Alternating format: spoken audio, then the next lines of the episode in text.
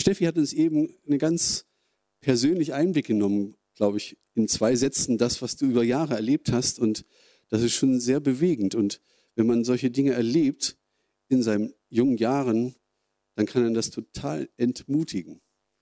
Und wie wichtig ist es, dass man dann Fakten zur Hand hat und sagt, ich kann mich an Dingen festhalten, die aus dem Wort Gottes kommen. Und ich kann sagen, da steht es geschrieben, egal wie es sich anfühlt erstmal. Gott hat sein Leben für mich gegeben und ich bin geliebt, ich bin wertvoll. Er hat mich geschaffen, er spricht mir seinen Wert zu. Und in der Tat ist es ja so, dass wir als Nachfolger von Jesus, dass wir als Christen mehr als einmal entmutigt sein können. Es gibt so viele Situationen in unserem Leben, die uns entmutigen können, manchmal sogar mitten in der Gemeinde, dass man in der Gemeinde mitarbeitet, dass man in der Gemeinde dabei ist, dass man total entmutigt ist, sogar wo man sagt, das ist total meine Berufung. Ich weiß genau, hier hat Gott mich hingestellt und hier weiß ich, hier habe ich Verantwortung getragen, hier habe ich mitgetragen und man wird müde. Und wir fragen uns, und das ist auch der Titel dieser Predigt, warum tue ich mir das eigentlich an? Warum tue ich mir das eigentlich an? Es kann sein, dass mancher voller Leidenschaft sich ins Reich Gottes einbringt, dass er zum Beispiel als Ranger-Mitarbeiter Urlaubstage opfert und sagt, ich fahre mit aus Camp, das opfere ich dafür, ich fahre dafür eine Woche weniger in Urlaub oder ich nehme die Zeit und, und baue hier an der Baustelle mit. Und dann sieht man sich in seiner Nachbarschaft um und denkt, ja, die machen es anders. Ne, die achten darauf, dass sie möglichst viel Geld reinkommt, die achten auf ihre, ihre Arbeit, dass sie viel, viel arbeiten. Der eine hat sogar noch einen Nebenjob angenommen, damit er sich eine tolle Yacht kaufen kann und noch einen tolleren Urlaub machen kann. Und ich fange an zu rechnen und denke, ja, wenn ich das alles bezahlt kriegen würde, was ich so ins Reich Gottes investiere, warum mache ich das eigentlich? Wozu tue ich mir das eigentlich an? Oder jeder von uns ist betroffen von den Corona-Beschränkungen. Und das nervt ja total, dass man, ne, ich glaube, das Lobpreisteam hier vorne macht Musik und guckt in unsere Masken. Und sie hören nichts, wie wir singen und es frustriert. Du denkst, wow, wie schön war das vor zwei Jahren, als hier der Saal voller Gesang war. Macht das überhaupt noch Sinn? Ist das überhaupt noch schön? oder unsere Gemeindeaktivitäten werden beeinträchtigt. Was man geplant hat, muss abgesagt werden. Man muss darauf achten, dass man draußen Kaffee trinkt. Die Kinder müssen auf Abstand gehalten werden. Die Ranger muss immer organisieren, wie viele Kinder dürfen zusammen und so. Ist es nicht nervig? Und dann fragt man sich, warum tue ich mir das überhaupt noch an? Muss das sein? Und das Hauptaugenmerk dieser Predigt heute liegt nicht so sehr darauf, was machen wir dieses Jahr alles neu und was wird alles geschehen und was machen wir, sondern ich möchte fragen, warum macht es absolut Sinn, mich im Reich Gottes zu investieren, sich in sein Reich einzusetzen. Warum macht es absolut Sinn? Faktencheck, so wie du das auch gemacht hast. Man fragt auch, wir haben oft Schulungen, dass man sagt, wie kann man was besser machen. Ne? Dann gibt es Mitarbeiterschulungen bei den Rangers oder dass man Musikerschulungen macht. Ne? Da geht es darum, um das Know-how. Wie macht man das und wie kann man es noch besser machen? Das ist auch wunderbar. Aber wenn man nicht weiß, warum mache ich das, das Know Why, dann kann es sein, dass man sehr schnell entmutigt ist. Und es kann sein, dass es dich gerade betrifft, dass du sagst, ich bin entmutigt oder dass es dich im Laufe des Jahres irgendwann erwischt. Dann denk dran, 16. Januar 2022, die Predigt. Fünf gute Gründe, warum es absolut Sinn macht, sich im Reich Gottes zu investieren. Die möchte ich aus dem Wort Gottes herausgreifen. Grund Nummer eins, weil es um Jesus geht. Klingt erstmal ganz simpel, ich erkläre es. Grund Nummer eins, es geht um Jesus. Ich glaube, wenn wir das aus, in unserer Mitarbeit aus den Augen verlieren, dass es um Jesus geht, dann sind wir sehr, sehr offen für Entmutigung. Und wir sind auch sehr, sehr offen für Verletzungen, das, die wir uns auch gegenseitig antun. Die Gemeinde ist wie eine Ehe oder wie die Familie ein Beziehungsgeflecht. Und da, wo Menschen in einem Beziehungsgeflecht miteinander zusammensehen, da tun wir uns manchmal weh. Und wenn wir verletzt sind, auch in unserer Mitarbeit oder unserer Gemeindeaktivitäten, dann haben wir zwei Möglichkeiten. Wir können entweder mit unserer Verletzung zum Teufel rennen und sagen, bitte entzünde das, was da in meiner Wunde geschlagen ist. Oder wir rennen zu Jesus und sagen, bitte heile das. Ich weiß, das klingt ein bisschen simpel. In der Realität ist es manchmal ein bisschen schwieriger, das zu machen. Aber letztendlich ist das doch der Weg, oder? Wir können zu Jesus gehen und sagen, Herr, Herr Jesus, egal wie weh das jetzt tut, egal wie ungerecht ich mich behandelt werde, fühle, Egal wie viel Wut und wie viel Enttäuschung ich gerade auch in mir spüre. ich möchte bitte, dass du das heilst. Und ich möchte vergeben. Und ich möchte weiter Gemeinde bauen, weil es geht ja um dich. Es geht ja um dich. Es geht um Jesus. Keiner hat das getan, was Jesus für mich getan hat. Das ist genau das, was Steffi eben auch sagte. Keiner hat das getan, was Jesus für mich getan hat. Er hat den Preis für mich bezahlt. Kein Leiter, kein Religionsstifter, keine großen Leute, die irgendwas in dieser Welt bewegt haben oder bewegen wollen. Keiner hat das für mich getan, was Jesus für mich getan hat. Keiner hat sein Leben für mich gegeben. Keiner hat am Kreuz für mich bezahlt. Keiner hat mich erlöst. Keiner hat mich errettet. Keiner hat meine Sünde genommen. Keiner hat mich erlöst oder freigekauft. Keiner hat sich auf die Liebe zu mir so festnageln lassen wie Jesus. Das finde ich so einen schönen Satz. Jesus hat sich auf seine Liebe zu mir festnageln lassen. Und das nicht nur ganz allgemein zu allen, für alle Menschen, zu allen Zeiten hat er sich festnageln lassen, sondern für mich ganz persönlich. Paulus sagt das im Galater 2, Vers 20. Ich lebe aber nicht mehr ich selbst, sondern Christus lebt in mir.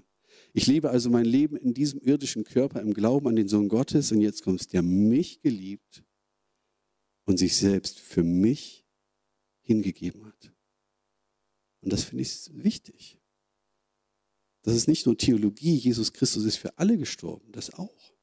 Und das lässt sich viel schneller verinnerlichen. Ja, ja, für alle. Und ich bin da irgendwie mit reingerutscht. Bin vielleicht der letzte Hans, der noch mit reingerutscht ist. Aber Paulus sagt ganz explizit, der Sohn Gottes hat sich für mich hingegeben. Hier ist eine ganz persönliche Ebene drin. Und darin möchte ich wachsen. Jesus ist für mich gestorben. Er wäre auch ans Kreuz gegangen, wenn ich der einzige Mensch auf dieser Erde gewesen wäre, der Erlösung nötig gehabt hätte. Keiner hat für mich getan, was Jesus getan hat. Und das ist das, was mein Herz immer wieder neu gewinnt. Jesus hat mein Herz gewonnen. Es geht um Jesus, wenn ich mich für ihn einsetze. Und je mehr ich von dieser Liebe von ihm zu mir ergriffen bin, desto mehr liebe ich ihn. Und desto mehr möchte ich auch die, möchte diese Liebe in mir zu ihm Ausdruck finden. Und ich glaube, die Liebe von mir zu Jesus drückt sich in ganz vielen Dingen aus. Aber vor allen Dingen, glaube ich, auch im Dienst für ihn, indem wir uns kümmern um andere Menschen. Und wann immer wir entmutigt oder enttäuscht sind, wann immer wir uns übergangen fühlen, das ist Punkt Nummer eins. Es geht um Jesus. Ich tue es für meinen Herrn, der alles für mich getan hat. Es geht um Jesus. Ich drücke meine Liebe zu ihm aus. In Johannes 21, Vers 15 bis 17 da ist dieses Gespräch, was Jesus zwischen, zwischen Jesus und Petrus stattgefunden hat, nachdem da was vorgefallen war. Petrus hatte Jesus dreimal verleugnet. Dann treffen sie sich da am See Tiberias. Und dieser Petrus ist total frustriert, total mutig, hat absolut keinen Bock mehr auf Mitarbeit. Er sagt, lass mich gehen, ich gehe fischen. Und Jesus sagt, liebst du mich? Und Petrus sagt, ja, Herr, du weißt, dass ich dich lieb habe. Jesus sagte, dann weide meine Lämmer. Jesus wiederholte die Frage, Simon, Sohn des Johannes, liebst du mich? Und Petrus sagt, ja, Herr, du weißt doch, dass ich dich lieb habe. Und Jesus sagte, dann hüte meine Schafe. Und noch einmal fragt er ihn, Simon, hast du mich lieb?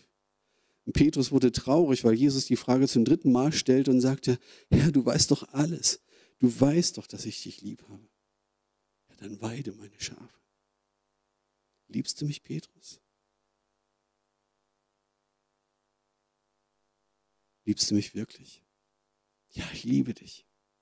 Ja, dann weide meine Lämmer. Drück deine Liebe zu mir darin aus, dass du dich um meine Kinder kümmerst. Und er sagt ja hier einmal Lämmer und zweimal Schafe. Also ich glaube, auch da sind Generationen gemeint. Und ich finde es schön, dass er zuallererst die Lämmer nennt. Und ich glaube, wenn du in der Mitarbeit in dieser Gemeinde dich um die Lämmer dieser Gemeinde kümmerst, also Kinderarbeit, Rangerarbeit, Jugend und dergleichen, ich glaube, du bist genau an dem Platz, wo du sagst, darin drücke ich meine Liebe zu Jesus aus. Weide meine Lämmer. Und auch die Schafe. Da sind wir alle irgendwie mit gemeint. Und wenn du dich vorbereitest auf den Gottesdienst, wenn du dich vorbereitest auf den Lobpreis, wenn du als Ranger-Mitarbeiter durch die Matsche robbst, dann denk dran, ich tue das für Jesus. Ich weide seine Lämmer. Jesus fragt, liebst du mich? Und du sagst, ja, Herr, ich liebe dich. Dann tu das doch. Dann investiere dich in mein Reich. Dann investiere dich in diese Gemeinde, um Menschen zu erreichen. Wir tun es für ihn. Wir tun es aus Liebe zu ihm. In einer schönen Gemeindephase ist es völlig selbstverständlich, überhaupt keine Frage. Und dann hat man richtig Spaß, dann hat man im Musikteam Spaß und freut sich miteinander zu musizieren. Ne? Das klingt so toll, dreistimmig und die Klavier und Gitarre und das passt alles wunderbar zusammen. Oder auf dem Bau, es geht voran, wir bauen und es macht Spaß, weil Leute sich einbringen und man sieht auch wirklich was. In den Mitarbeiterteams trifft man sich, das sind nicht nur Mitarbeiter, sind auch Freunde geworden, weil da, weil da Beziehungen entstanden sind. Das ist alles gut und das sollte auch, wenn es gut läuft, ich glaube, das sollte auch der Normalzustand sein. Aber in Zeiten, wo es mal schwerer fällt und wo man genervt ist, wo einem die Kraft fehlt, dann ist die menschliche Reaktion doch oft, macht doch euer Mist alleine. Ich habe so viel hier schon gemacht. Jetzt macht ihr mal. Macht doch euer Mist alleine. Das muss ich mir doch nicht mehr antun. Menschen werden uns enttäuschen. So wie in China ein Sack Reis umfällt oder in Hamburg mal ein Fisch aus dem Wasser kommt, so werden uns Menschen enttäuschen. Das ist nun mal so. Und dann ist es entscheidend zu wissen, was ich dem entgegenzusetzen habe. Ein Fakt, aus welcher Motivation das heraus entsteht. Es geht um Jesus. Es geschieht um seinetwillen. Das ist Nummer eins. Ähm, Kolosser, Paulus sagt es in Kolosser 3, Vers 23 und fasst diesen Punkt wunderbar zusammen. Und alles, was ihr tut, alles, was ihr tut, alles, was ihr tut, das tut von Herzen als für den Herrn und nicht für Menschen. Und vielleicht fragt mich Jesus, Andreas,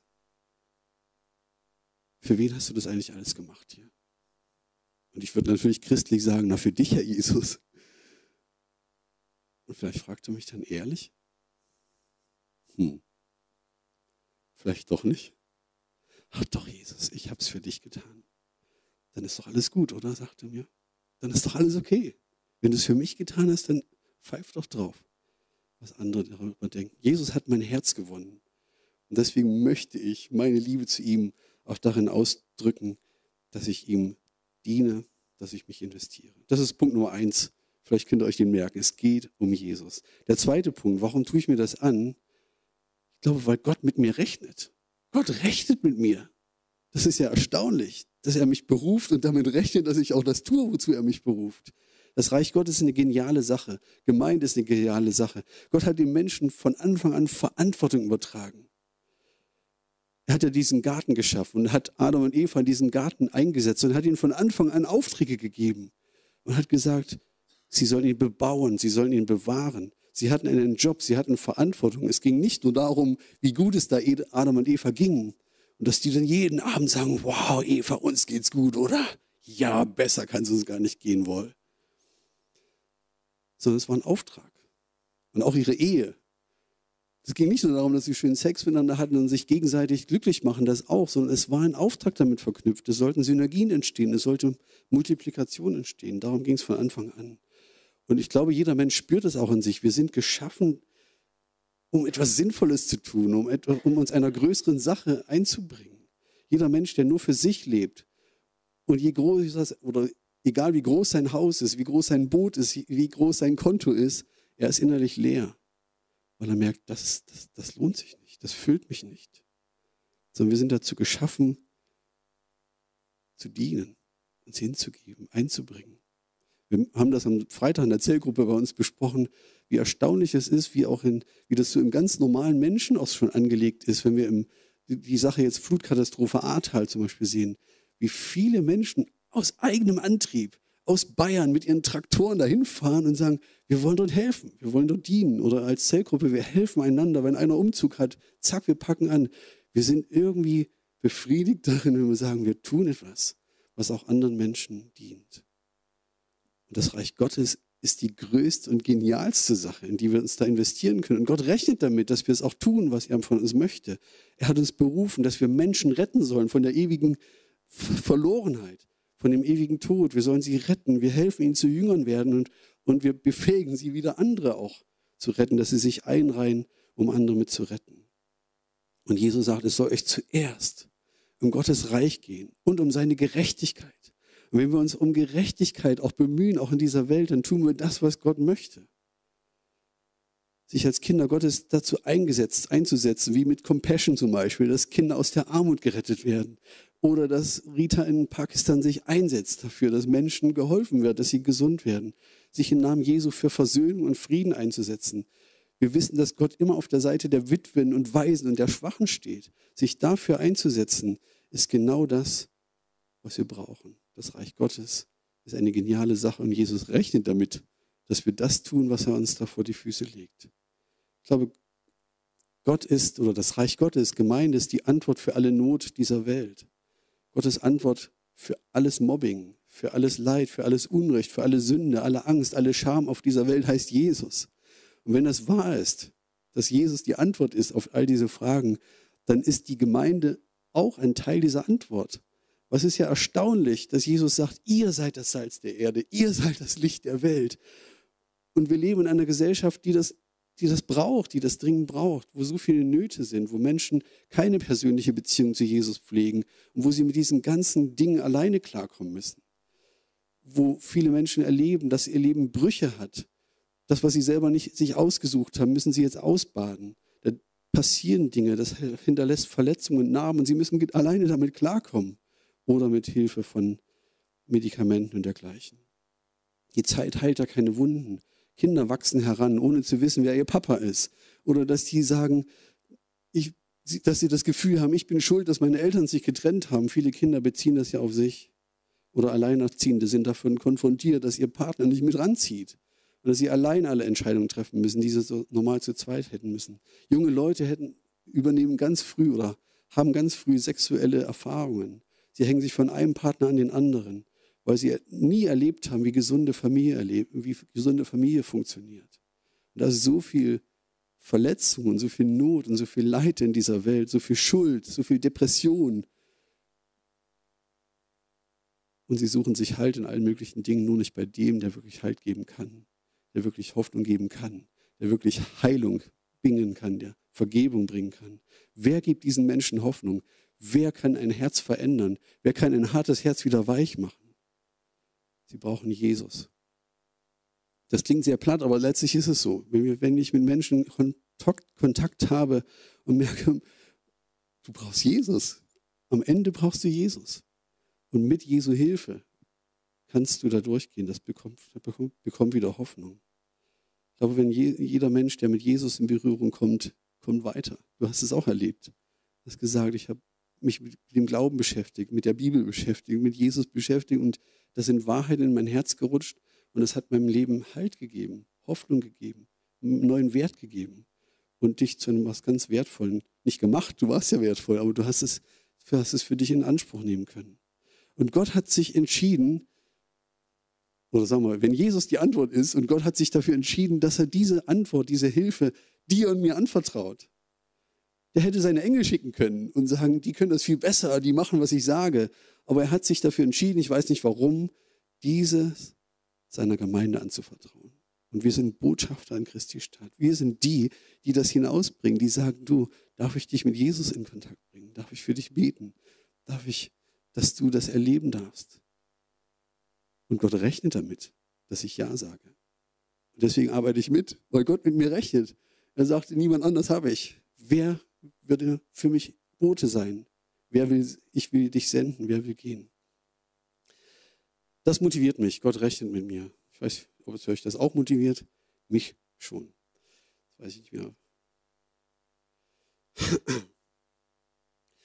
Die dritte Sache, eine dritte Sache ist, Gottes Sache wird erfolgreich sein oder ist. Es motiviert mich, dass Gottes Sache erfolgreich sein wird. Kein Mensch, der eine Revolution angezettelt hat, kann sich sicher sein, dass dieser Traum, für den er gelebt hat, für den er vielleicht sein Leben sogar geopfert ist, ob der wirklich wahr wird. Die Träume ja, haben ja ganz, ganz viele Menschen, haben schon von einer besseren Welt geträumt und haben sich eingesetzt für alles Mögliche. Wir kennen es aus der Geschichte, ich fange ja in der jüngeren Geschichte nur an, russische Revolution. Sie haben gehofft, dass da was passiert. In Deutschland, Zuletzt der arabische Frühling, Ägypten, Tunesien. Leute sind auf die Straße gegangen in der Hoffnung, unsere Kinder sollen es einmal besser haben. Wir wollen eine gerechtere Gesellschaft. Wir wollen etwas, dass etwas passiert. Und sie wussten nicht, was rauskommt. Und dummerweise ist das, was rausgekommen ist, in der Regel schlimmer geworden, als es vorher war. Es ist gar nicht so viel besser geworden. Sie wussten gar nicht, sie hatten diese Hoffnung, aber sie hatten keine Garantie, dass das, was am Ende rauskommt, wirklich gerechter sein wird. Und was mich fasziniert ist, wer Teil des Reiches Gottes ist, der wird erfolgreich sein. Das wird am Ende zu dem kommen, wozu Gott es gesandt. Das ist die einzige Bewegung, die garantiert, dass du in dieser neuen Welt Gottes auch dabei sein wirst. Es ist garantiert, dass du das erleben wirst, woran du glaubst. Das Reich Gottes wird sein Ziel erreichen. Das hat Jesus fest versprochen. Am Ende werden wir sehen, wir haben unsere Finanzen, unsere Kraft, unsere Leidenschaft, unser ganzes Leben genau für die richtige Sache eingesetzt. Und es hat sich durch und durch gelohnt. Ganz am Schluss der Bibel bekommt der Apostel Johannes einen Einblick in das neue Reich Gottes, Offenbarung 21. Und ich sah einen neuen Himmel und eine neue Erde und der erste Himmel und die erste Erde sind vergangen und das Meer ist nicht mehr. Und ich hörte eine große Stimme von dem Thron her, die sprach, siehe da die Hütte Gottes bei den Menschen und er wird bei ihnen wohnen und sie werden sein Volk sein und er selbst, Gott mit ihnen, wird ihr Gott sein. Und Gott wird abwischen alle Tränen von ihren Augen. Und der Tod wird nicht mehr sein. Noch Leid, noch Geschrei, noch Schmerz wird mehr sein. Denn das Erste ist vergangen. Und der auf dem Thron saß, sprach, ich mache alles neu. Warum tue ich mir das alles an? Weil die Sache Jesu Ewigkeitsgarantie hat. Ich weiß, dass am Ende es so kommt, wie er es versprochen hat. Jesus Christus wird Herr sein. Jedes Knie wird sich vor ihm beugen und wir werden bei ihm sein. Und jeder, der den Namen des Herrn anrufen wird, der wird gerettet sein. Und wir sind die, die damit beteiligt sind, sagen, kommt, lasst euch versöhnen mit Gott. Dafür garantiert Jesus mit seinem Tod und seiner Auferstehung. Das finde ich ein wesentlicher Grund, weil die Sache Gottes erfolgreich sein wird. Ich investiere genau in die richtige Sache. Wüsste man bei den Aktien auch am liebsten gerne, wer da Geld übrig hat und da investiert. Man wüsste vorher gerne, was jetzt gerade da so den, den Hype macht. Man weiß es nicht, weil Jesus weiß es. Grund Nummer vier, Fakt Nummer vier, weil nichts auf dieser Welt mein Leben so erfüllen kann, so eine Erfüllung bringen kann. In Johannes 4, Vers 14 gibt Jesus eine ganz starke Verheißung. Jesus sagt da, wer von dem Wasser trinkt, das ich ihm geben werde, der wird nie mehr Durst haben. Und er spricht vom Heiligen Geist, vom Heiligen Geist, der mit der Bekehrung, mit der Hinwendung zu Jesus in uns kommt, wenn wir von neuem geboren werden, lebt der Heilige Geist in uns. Er erfüllt uns und er rüstet uns auch mit den Dienstgaben aus, die wir brauchen. Also wer von dem Wasser trinkt, das ich ihm geben werde, der wird niemals mehr Durst haben. Das Wasser, das ich ihm gebe, wird in ihm zu einer nie versiegenden Quelle, die unaufhörlich bis ins ewige Leben fließt. Klingt das gut? Ich finde das gut. Meine Beobachtung ist die, dass Menschen, die sich Jesus anschließen, die sagen, ich kehre um, ich möchte Jesus folgen, wie man auch immer das nennt. Manche nennen es Bekehrung, manche nennen es Umkehr, manche wie auch immer. Man ist ein Kind Gottes. Und viele von denen sprudeln vor Freude, die sagen, wow, ich habe das Leben gefunden. Der Geist Gottes lebt in mir. Ich habe so eine Liebe in mir, so eine Freude in mir. Meine Beobachtung ist, irgendwie ebbt das im Laufe der Zeit dann wieder ab bei vielen. Und dann sucht man nach diesen Gefühlen und denken, wo kommt das her? Ich habe Durst, Herr Jesus, beschenk mich wieder neu. Ich brauche Lobpreis, ich brauche den richtigen Prediger, der uns damit er richtig mal richtig Dampf gibt. Weil sie sonst glauben zu verdursten, hat da Jesus nicht Wort gehalten? Hat Jesus nicht gesagt, wer von diesem Wasser trinkt, der wird nie wieder Durst haben? Ich habe eine These. Ich glaube, dass manche von uns vielleicht Durst und Hunger verwechseln. Sonst hätte Jesus ja nicht Wort gehalten. Es gibt die zwei Sachen, die man vielleicht eher wie eine behandelt. Geistlicher Hunger und geistlicher Durst. Geistlicher Durst ist, wenn ich das, diese Bibelstelle richtig verstehe, die wird durch den Heiligen Geist gestillt. Der wird durch den Heiligen Geist gestillt, ausgefüllt. Das ist eine Quelle, die in mir fließt, bis ins ewige Leben. Das ist die Verheißung. Aber was ist mit geistlichem Hunger? 20 Verse weiter in Johannes 4, Vers 34 sagt Jesus, meine Nahrung ist, dass ich den Willen dessen tue, der mich gesandt hat und das Werk vollende, das er mir aufgetragen hat. Meine Nahrung ist die, dass ich den Willen Gottes tue, der mich gesandt hat und das Werk vollende, das er mir aufgetragen hat. Für den geistlichen Durst haben wir die Verheißung. Das ist abgedeckt durch Jesus, durch den Heiligen Geist. Er will mir fließen, da kann nicht das Problem sein. Da brauchen wir nicht wie Bettler immer wieder neu vor ihm stehen. Herr, bitte, bitte gib uns frisches Wasser, wir haben eine Quelle in uns, die fließt, egal wie es sich gerade anfühlt. Sonst würde ja Jesus gar nicht Wort gehalten haben, oder? Aber geistlicher Hunger ist nicht automatisch weg, nur weil wir in Christus sind. Jesus war auf dieser Erde auf Reisen, er war müde, er war auch hungrig und die Jünger sagen ihm, Rabbi, isst doch mal was. Und dann gibt Jesus ihnen das zur Antwort, was hier vorne steht. ich lebe von einer Nahrung, die ihr jetzt noch nicht kennt, die werdet ihr aber kennenlernen.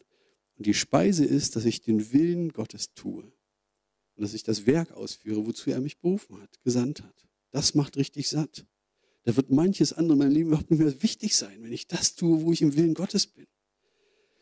Es gibt eine ganz, ganz tiefe Erfüllung im, im Menschen und ich kann das persönlich bezeugen, Gottes Willen zu tun und zu wissen, ich stehe am richtigen Platz, ich tue das, was er von mir möchte. Ich setze mich für die richtige Sache ein. Es geht hier um Gott, es geht hier um sein Reich, es geht um seinen Willen. Ich glaube, dass uns als Menschen nichts mehr befriedigen kann, als im Willen Gottes zu leben, als das zu tun, was er möchte. Ich meine auch tun, was er möchte. Und ich glaube, dass Christen, die sich so leer anfühlen oder so durstig anfühlen, hier nochmal nachschärfen dürfen. Und Jesus lädt uns ja immer wieder ein, in dieser Hingabe sich neu hinzugeben, zu wachsen, unser Leben an ihn zu verlieren, damit wir es gewinnen. Jesus sagt ja nicht, wer sein Leben verliert um meinetwillen, der wird es verlieren. Das ist weg. Dann ist es verloren weg.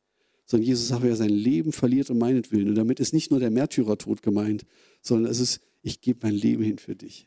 Ich gebe meine Zeit hin für dich. Ich gebe meine Kraft hin für dich. Und dann sagt Jesus, dann ist es nicht verloren, sondern der wird es gewinnen. Herr, gebrauche mich in deinem Reich, dass ich ein Segen sein kann der wird Leben haben, der wird Fülle haben, der wird Erfüllung haben. Und ich hoffe, manche von uns können das bezeugen.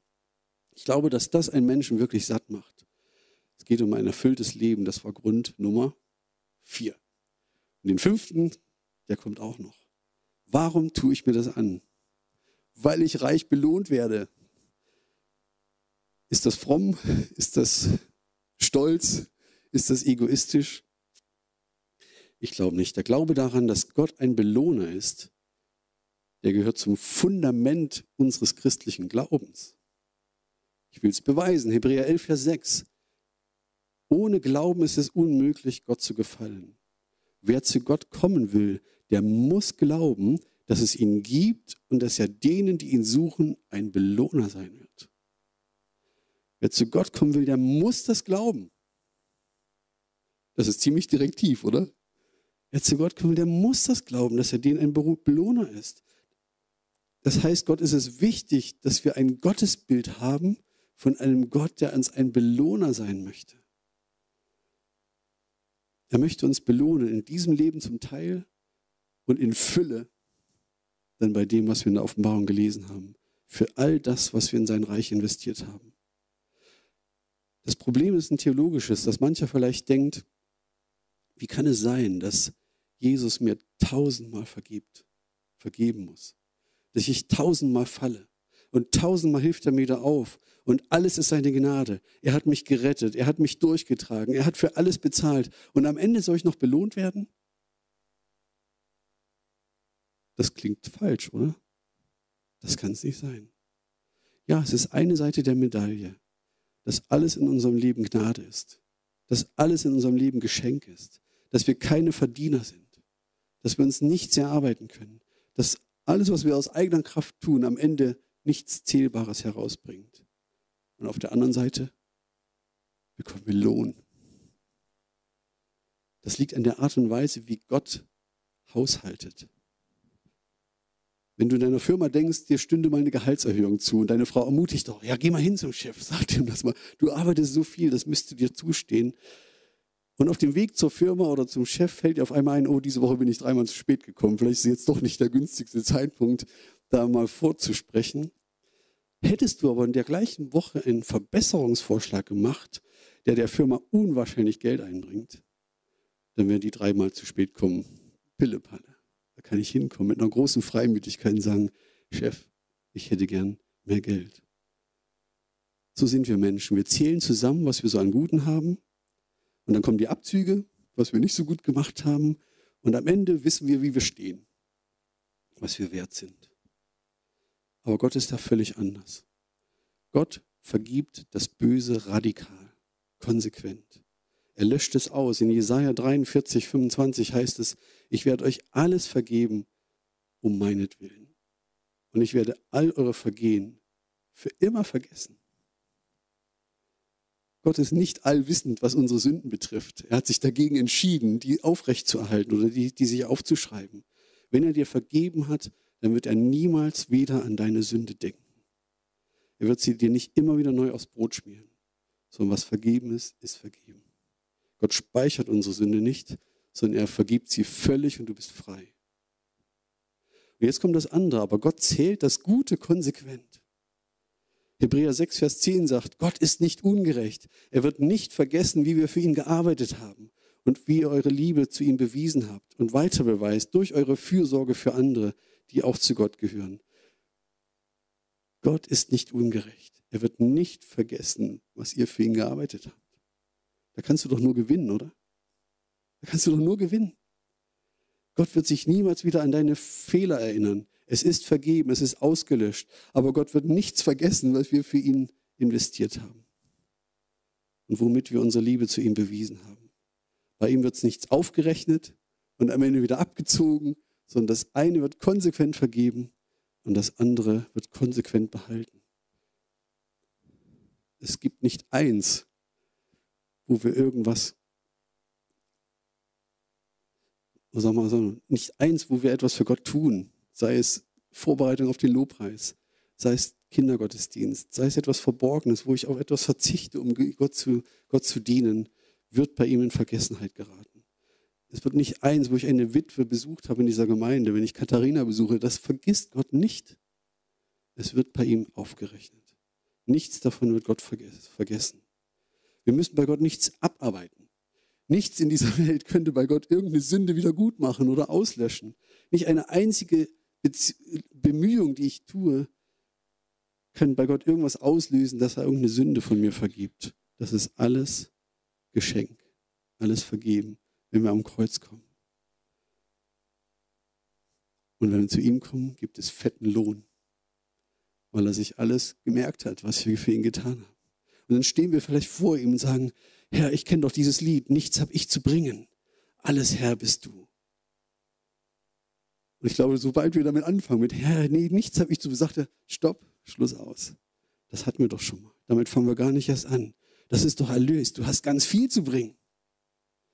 Ja, aber ohne dich konnte ich gar nicht. Ja, ja, nimm doch auch mal Lob an.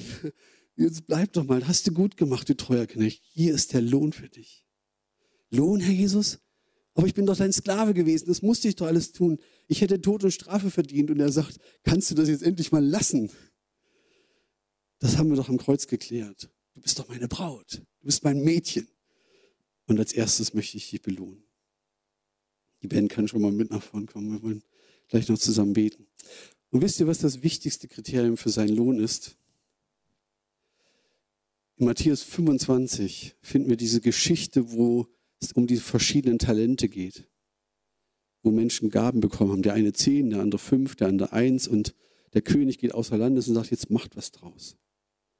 Und der mit zehn hat es verdoppelt, der mit fünf hat es auch verdoppelt und der mit dem einen Talent, der wollte nichts falsch machen, der hat nichts geklaut, aber sagt, ich mache nichts, ich riskiere nichts, ich vergrab das eine.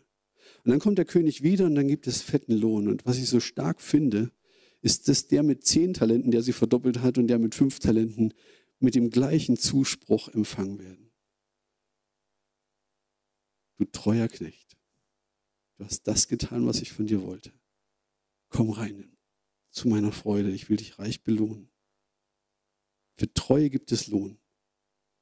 Und wir werden uns wundern im Himmel, wie mancher unscheinbare Christ, Nachfolger von Jesus, reich belohnt wird, weil er so viele Dinge getan hat im Verborgenen, die uns gar nicht aufgefallen sind. Wie viel wissen wir denn voneinander, dass Dieter und Jutta jetzt gerade Kindergottesdienst machen? Wusstet ihr das? Jesus sieht es. Jetzt wisst ihr es auch. Aber wir wussten es vorher nicht. Und sie investieren sich in Gottes Reich, in seine Lämmer. Und Jesus schreibt es auf. Und sie kriegen am Ende Lohn dafür. Wie schön ist das denn? Für Treue gibt es Lohn. Warum tue ich mir das an? Wir haben vielleicht die fünf Dinge hier nochmal vor Augen. Es lohnt sich wirklich fürs Reich Gottes alles zu geben. Aber es geht um Jesus. Es geht um Jesus. Gott rechnet mit mir. Er hat uns das anvertraut, seine Wahrheit, seine Liebe, das, die Hoffnung für die Welt hat er uns anvertraut und er rechnet damit, dass wir es auch annehmen und weitergeben. Gottes Sache wird erfolgreich sein. Wir brauchen nicht ins Blaue hineinzuleben und sagen, hoffentlich geht es gut, hoffentlich habe ich nicht aufs falsche Pferd gesetzt. Es wird Erfolg haben. Nichts in der Welt erfüllt mein Leben so sehr wäre schön, wir könnten gleich Geschichten erzählen, wo ihr sagt, wow, ich habe mich in Gottes Reich investiert, in Indien oder sonst wo. Und es hat mein Leben reich gemacht. Es hat mein Leben so reich gemacht. Und am Ende, weil Gott mich reich belohnt, das dürfen wir uns auch annehmen und sagen, ja, Gott ist ein Gott, der ein Belohner sein wird. Und das motiviert mich, 2022 anzupacken und dabei zu bleiben und bei allem, was auch frustrierend ist, auch durch Corona oder durch zwischenmenschliche Dinge zu sagen, ich tue es doch für Jesus. Es tut, ich tue es, weil es sich lohnt. Ich tue, weil er mit mir rechnet. Und ich tue es auch, weil ich Lohn erwarten darf.